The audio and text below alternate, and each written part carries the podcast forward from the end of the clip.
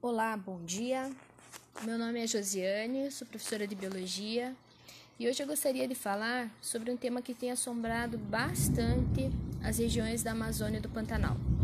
Então, você já deve saber que a gente vai falar sobre as queimadas. Queimada é uma técnica agrícola muito utilizada para limpar uma área que será reutilizada na agricultura ou na pecuária.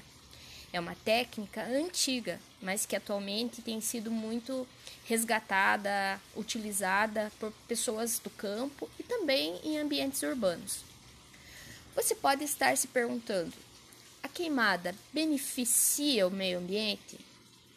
Na verdade, ela lança material orgânico no solo e, quando ela é feita algumas vezes, ela até pode auxiliar, mas se ela for feita de forma recorrente, ela irá empobrecer o solo.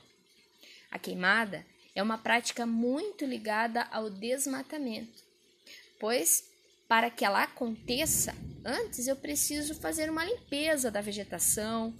Então eu vou estar tá retirando toda a parte rasteira da vegetação, árvores de médio porte e árvores de grande porte também. Na sequência, eu faço a queimada. E para que a queimada seja feita, existe uma técnica que acompanha ela, que é o aceiro.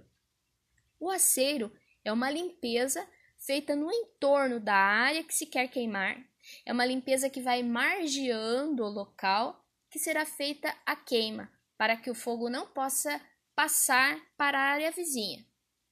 Muitas brigas aconteceram por conta de um acero mal feito, pois o fogo passou para o terreno do vizinho e se espalhou na roça do vizinho ou no pasto cultivado do vizinho. Se o acero não for bem feito, a queimada pode se espalhar e ela vai se transformar então em um incêndio. Quais são as causas dos incêndios atualmente? A primeira delas são as queimadas sem controle. No segundo ponto, a gente vê os raios, fenômenos naturais, os raios que caem na vegetação seca. Em terceiro lugar estão os balões de fogos, balões juninos que ainda se, não sendo permitidos, sendo ilegais, muitas pessoas ainda acabam soltando. E existem também aquelas que são propositais. Aqui entra a ação humana. O que nós podemos fazer para reduzir as queimadas? Começar a utilizar técnicas práticas tecnológicas atuais no manejo na formação do plantio agrícola, desenvolver práticas sustentáveis e a conscientização sobre o desmatamento no meio ambiente.